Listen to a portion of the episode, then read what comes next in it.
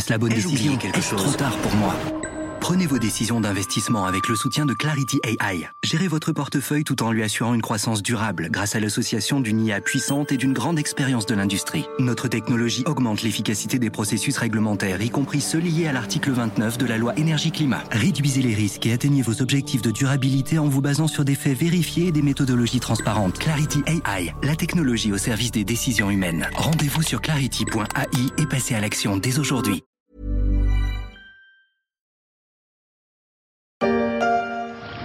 Le climat se réchauffe, la planète s'inquiète. Eux, ils sont plutôt contents. Ces touristes visitent le Groenland. Il y a huit ans encore, cette baie était inaccessible une bonne partie de l'année, complètement gelée. Le réchauffement des températures a tout changé. Les professionnels du tourisme se frottent les mains. Ce reportage de France 2, un document de l'INA, ne date pas de cette année ni de l'an dernier, mais de juin 2007. À l'époque, la banquise avait déjà rétréci.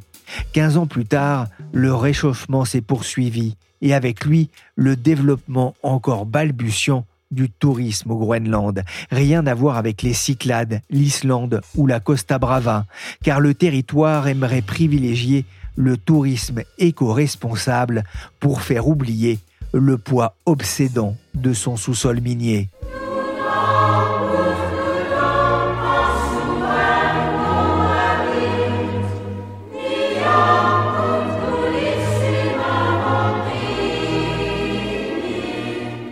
Je suis Pierrick Fay, vous écoutez La Story, le podcast d'actualité de la rédaction des Échos, un programme à retrouver sur toutes les applications de téléchargement et de streaming.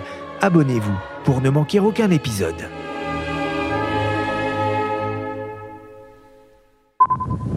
Un continent de glace au bout du monde. Le Groenland abrite des kilomètres de paysages immaculés, l'équivalent de sept fois la taille du Royaume-Uni. Sur la côte ouest du territoire, les touristes affluent pour admirer le fjord d'Ilulissat, classé au patrimoine mondial de l'UNESCO. C'est la troisième ville du Groenland avec ses 4670 habitants. Ilulissat connaîtra-t-elle bientôt le destin de Dubrovnik, du Machu Picchu ou même de Venise? Le déferlement en été de touristes avides de nouvelles sensations et de paysages incroyables. En juillet, la température moyenne atteint les 8 degrés, mais elle tombe plus régulièrement à moins 15 degrés en début d'année.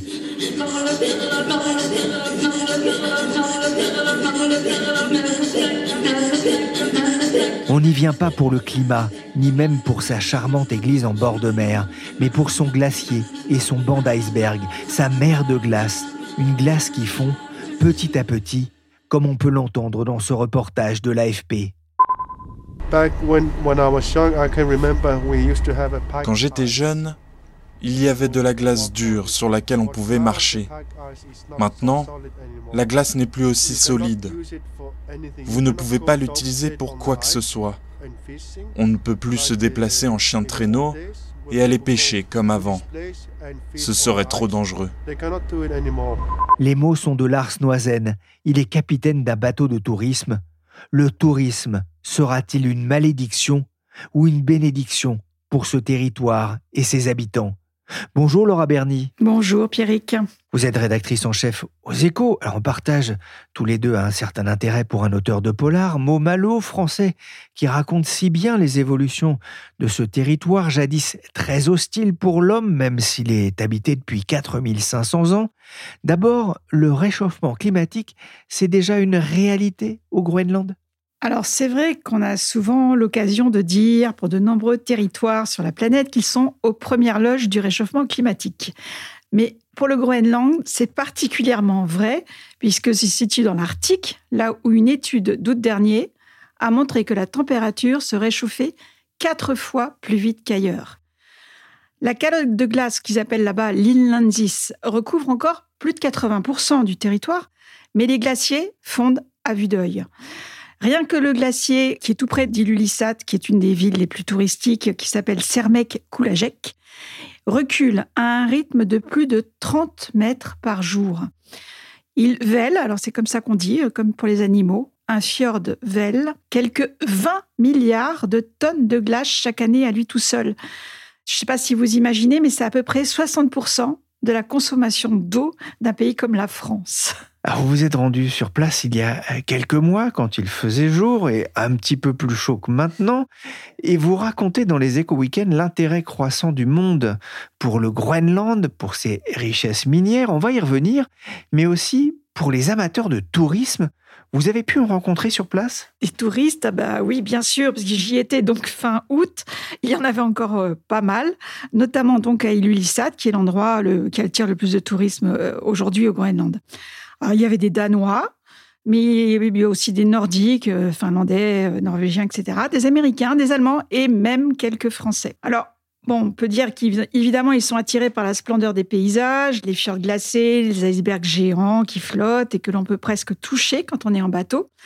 Et puis, il y a aussi les baleines que l'on peut admirer facilement dans la baie de Disco. Donc, ça veut dire que cette région, elle offre une expérience assez unique, je dois dire, surtout pour des touristes un petit peu aventuriers parce qu'il fait quand même pas très chaud, même au mois d'août. Et j'ai rencontré par exemple une Hollandaise qui a randonné sept jours hein, sur un sentier entre euh, un aéroport, euh, l'aéroport international, et un village côtier. Ça veut dire 180 km de marche en dormant sous la tente, toute seule. Du quoi? Du Kevlar. C'est quoi? C'est si permettre de tenir le chaleur. Les barges. T'es con quoi? Comment tu vas dormir là-dedans? Mais j'ai aussi rencontré un couple de Danois je pense, assez aisé, venu trois jours à Ilulissat, essentiellement pour aller dîner dans le fameux restaurant euh, qui a, je crois, deux étoiles, qui s'appelle Cox. Donc ça veut vraiment dire qu'il y a un peu de tout en termes de tourisme sur l'île. Qu'est-ce qu'il a de particulier ce restaurant? C'est un double étoilé, Michelin, c'est le seul sur l'île. Un étoilé où l'on sert des délices à base de graisse crue de baleine, du tartare de cœur de reine ou encore des tartelettes aux algues et au sang de phoque dans un lieu enchanteur à 300 km du cercle polaire arctique. Mmh, soup. I mean noodle soup. I mean soup. Quelle est la réalité du, tourisme aujourd'hui au, Groenland hein?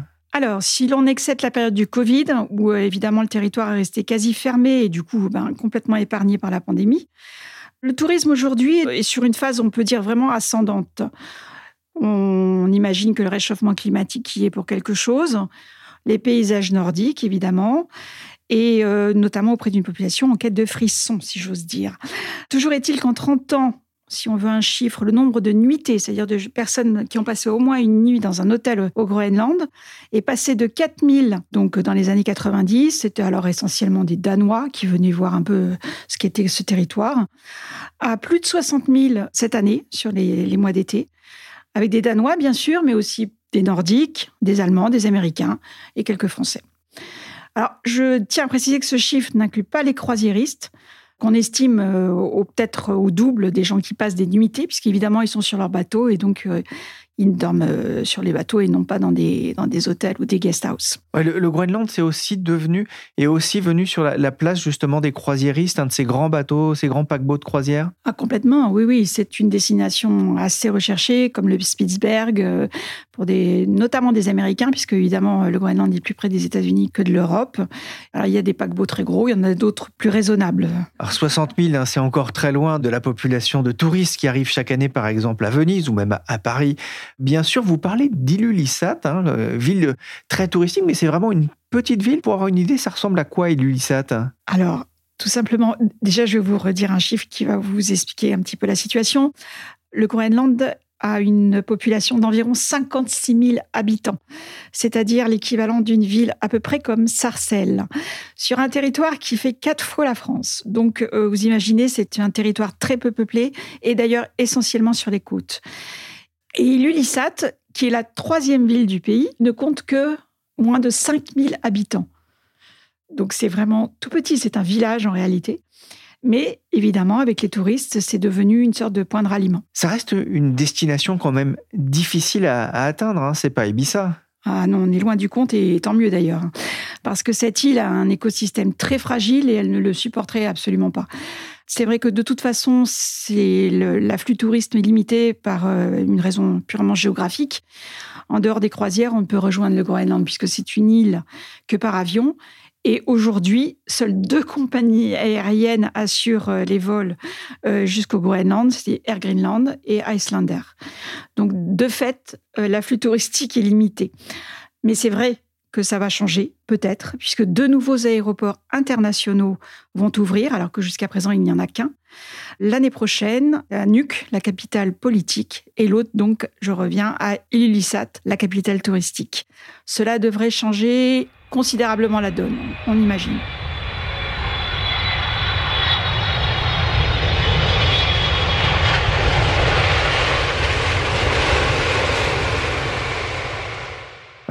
Pour le Groenland, hein, veut effectivement développer le, tourisme hein, pour des raisons euh, financières euh, notamment, mais est-ce qu'il n'y a pas un risque de déstabiliser un peu plus une, population qui, on le sait, reste très attachée à sa culture et, à ses traditions? C'est en effet toute la question. Les Groenlandais, je vous le rappelle, sont à plus de 90% des Inuits, c'est-à-dire vraiment des Esquimaux euh, vivant là depuis des siècles.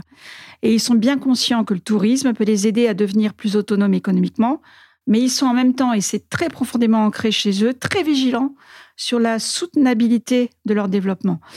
Leur Premier ministre l'a dit clairement euh, lors d'une conférence euh, à laquelle j'ai assisté en août dernier. Nous voulons de la croissance au Groenland, nous voulons un développement durable vert. Le progrès, oui, mais à nos conditions.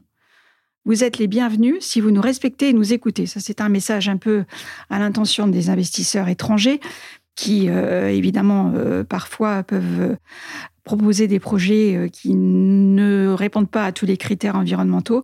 Mais là, c'était vraiment clairement un appel aux investisseurs, mais dans une, vraiment un appel à la responsabilité. Par contre, on a vu le maire d'Iluissat au même moment qui souhaitait fermement limiter le nombre de paquebots auprès de ses côtes, puisqu'il en a eu une soixantaine en deux mois. Et pour lui, c'est quand même une grosse source de nuisance, d'autant que ces paquebots, généralement, ils n'apportent guère de revenus puisque les gens mangent sur place, mangent dans les bateaux, dorment dans les bateaux, donc euh, ils ne font que quelques excursions. C'est pas ce qui intéresse vraiment euh, les Groenlandais. Il y a une volonté hein, de proposer une autre forme de, tourisme plus euh, qualitatif, moins accessible, vous le disiez, aux gros navires de croisière, euh, quelque chose qu'on retrouve d'ailleurs dans la plupart des villes qui sont aujourd'hui victimes de, surtourisme.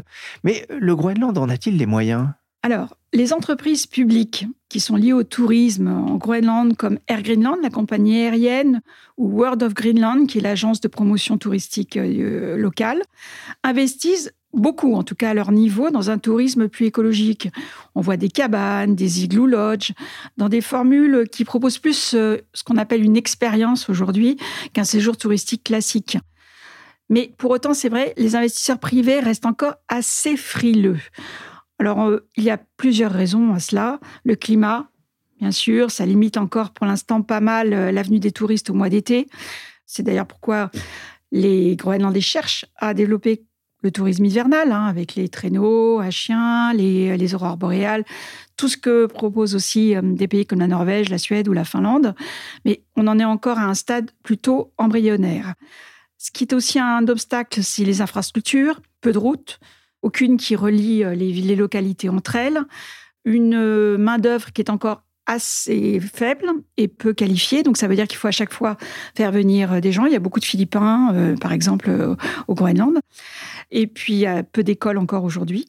Et puis, enfin, il y a un environnement juridique qui est un petit peu particulier au Groenland, puisque la terre appartient à tout le monde. Donc, en effet, on peut être propriétaire des immeubles, mais pas des sous-sols et des sols. Donc, tout cela, on comprend, peut éventuellement freiner l'intérêt des investisseurs étrangers, pour l'instant en tout cas. Ça y est, le Groenland est apparu sur les cartes touristiques avec son lot d'agences spécialisées, un effet aussi du réchauffement climatique, mais le Groenland s'était aussi retrouvé sous les feux de l'actualité en 2019 par la grâce d'un certain Donald Trump, alors président des États-Unis. Nous ne sommes pas à vendre. Voici euh, l'avertissement assez surréaliste des autorités du Groenland adressé à Donald Trump. Le président américain, ancien mania de l'immobilier, voudrait en effet acheter ce territoire autonome sous souveraineté danoise. Laura, euh, c'était pas une blague. Donald Trump songeait sérieusement à racheter le Groenland? Ben oui, bien sûr. Et c'est pas la première fois que les États-Unis offrent de racheter ce territoire. C'est même la troisième. La première, c'est en 1867. Et à cette date d'ailleurs, ils ont racheté l'Alaska aux Russes pour 7 millions de dollars. La deuxième fois, c'était après la Seconde Guerre mondiale, en 1946. Et le président Truman a proposé alors 100 millions de dollars pour acheter le Groenland. Et bon, à chaque fois, il y a eu une fin de non-recevoir. Et ça a été évidemment la même chose euh, cette fois-ci, du côté du Danemark comme du côté des Groenlandais. Peut-être pas d'ailleurs pour les mêmes raisons. Mais bon. Mais il faut dire que le Groenland est très, très proche des États-Unis depuis euh, déjà un petit moment. Notamment pendant la Seconde Guerre mondiale, le Danemark est occupé par les nazis. Et du coup, le Groenland était un petit peu en roue libre et s'est fait, euh, comment dire, pas quasi annexé, en tout cas militairement, par les États-Unis, qui ont installé le début de ce qu'on a appelé la fameuse base militaire de Tulé, qu'ensuite euh, Jean Mallory, célèbre ethnologue français, avait dénoncé dans son livre sur les derniers rois de Tulé. Voilà. Et donc après la guerre, les Américains ont agrandi cette base, qui est devenue une des plus importantes bases militaires étrangères des Américains. Et euh, ils sont évidemment toujours là aujourd'hui. Et donc, c'est pas du tout, enfin, même si ça a pu paraître euh, anecdotique au moment où ça a été fait, c'était une manière aussi de dire aux Chinois que la récréation était terminée. On va y revenir effectivement hein, sur les enjeux géopolitiques autour du Groenland parce que euh, il faut le rappeler quand même ici, vous parlez du Danemark, c'est vrai que le Groenland a un statut bien particulier aujourd'hui? Alors, on va faire un peu d'histoire. Le Groenland, ça a été une colonie danoise à partir du XVIIIe siècle jusqu'en 1953. À ce moment-là, il est devenu une province et c'est surtout à partir de 1979 qu'il a enfin obtenu un statut d'autonomie. Donc en fait, c'est un territoire autonome à l'intérieur du Royaume du Danemark. Et en 2009, ce statut a encore été renforcé pour lui permettre de gérer maintenant sa police, ses côtes, ses ressources naturelles. Donc euh, c'est un pays, mais ce n'est pas encore un État totalement indépendant, puisque Copenhague garde la mainmise sur la politique étrangère, la défense nationale et la politique monétaire. Mais cela dit, les Groenlandais peuvent au moment où ils le souhaitent, décider leur indépendance, puisque le statut de 2009 le permet. Donc le jour où, par référendum, ils décident de devenir indépendants, ils le seront dans la foulée. Mais évidemment, ce sera une contrepartie, ça voudrait dire renoncer aux quelques 500 millions d'euros que leur verse chaque année Copenhague. 500 millions d'euros pour 50 euh, 000 habitants, euh, ça fait une somme euh, qui n'est pas négligeable. Oui, c'est plus de 30% du budget du pays.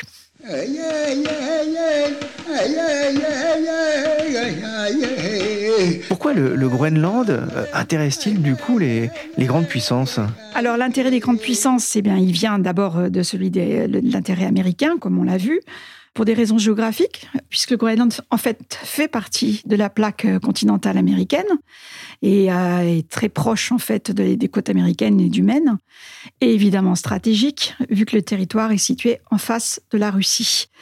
Plus récemment, au-delà des Américains, les Chinois se sont intéressés dans les années 2010, parce que eux, ben, ils ont en tête euh, leur route de la soie arctique. À partir du moment où on aura un réchauffement climatique qui fera fondre quasiment l'océan Arctique, évidemment, ça va pouvoir dégager une, immense voie navigable. Et c'est ça qu'ils ont en tête. Et ils ont aussi pas mal euh, investi dans des, mines euh, et dans des infrastructures. Ils étaient notamment dans la construction des aéroports internationaux. Et puis enfin, il y a Bruxelles, l'Union européenne, parce que même si le Groenland est sorti de l'Union européenne en 1982 par référendum, encore une fois, alors que le Danemark, le pays auquel ils sont liés, est resté, eux ont décidé d'en sortir. Mais ça n'empêche qu'il y a quand même des liens toujours entre l'Union européenne et le Groenland, qui fait d'ailleurs que tout récemment, euh, l'Union européenne a ouvert un, bureau de représentation à Nuuk et qu'ils ont décidé des investissements massifs en matière d'éducation et de recherche scientifique. Tu vois, le monde se divise en deux catégories. Ceux qui ont un pistolet chargé et ceux qui creusent. Toi, tu creuses.